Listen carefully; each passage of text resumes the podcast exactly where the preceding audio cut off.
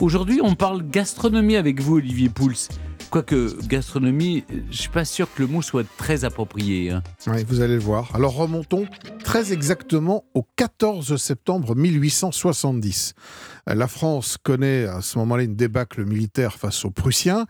Ces derniers sont aux portes de la capitale et débute alors ce que l'on a appelé le siège de Paris. Il va durer 135 jours exactement. Oui. Alors au départ, les Parisiens sont plutôt confiants puisque l'intendance de l'époque a prévu de grandes quantités de nourriture. Il y a des stocks de blé, euh, d'œufs, de moutons, de volailles, de porcs, bref, tout va bien. Mais, mais hélas, le blocus est plus long que prévu. Et assez rapidement, les vivres commencent à manquer pour les habitants, mais aussi pour les animaux qui n'ont plus rien à se mettre sous la dent. Et donc, on va devoir les abattre en urgence et les transformer en salaison pour pouvoir les conserver. Mais très vite, les rationnements se mettent en place. Alors, il faut s'imaginer, hein, 60 grammes de viande par jour et par personne au début. Bon, ça va encore. Puis 30, les os compris. Et puis, évidemment, plus rien.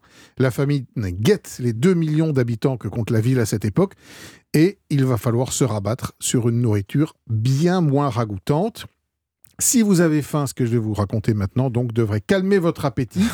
Parce que, faute de viande de porc, de bœuf ou de volaille, le peuple va jeter son dévolu sur les chats, les chiens, les chevaux, hein, qui servent à l'époque à tracter les moyens de transport, ou même les rats et les corbeaux qui vont passer à la casserole.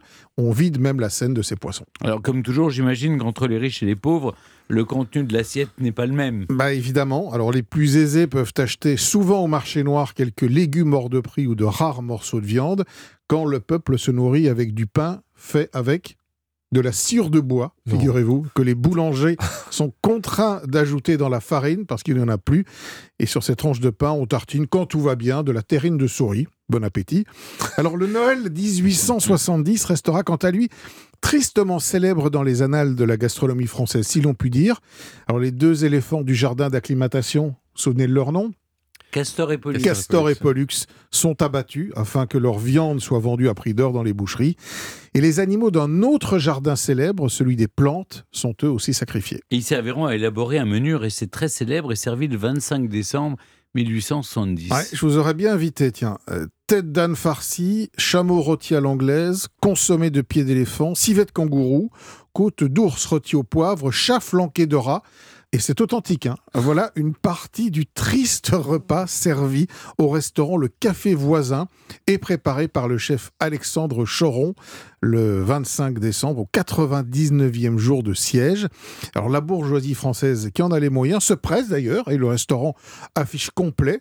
Le tout est arrosé, petite anecdote amusante, de Mouton Rothschild de 1846 quand même. Quand même. quand C'était même. déjà à l'époque un des plus grands vins de, de Bordeaux. On festoie comme si de rien n'était, alors que dehors, l'immense majorité des Parisiens n'ont strictement rien à se mettre sous la dent. Alors heureusement, l'armistice est signé un mois plus tard, le 26 janvier 1871, et les Parisiens pourront alors refermer cette sombre parenthèse gastronomique. Eh bien, merci beaucoup, Olivier. Ah oui, oui Je moi n'ai aussi, plus ça m'a bien calmé.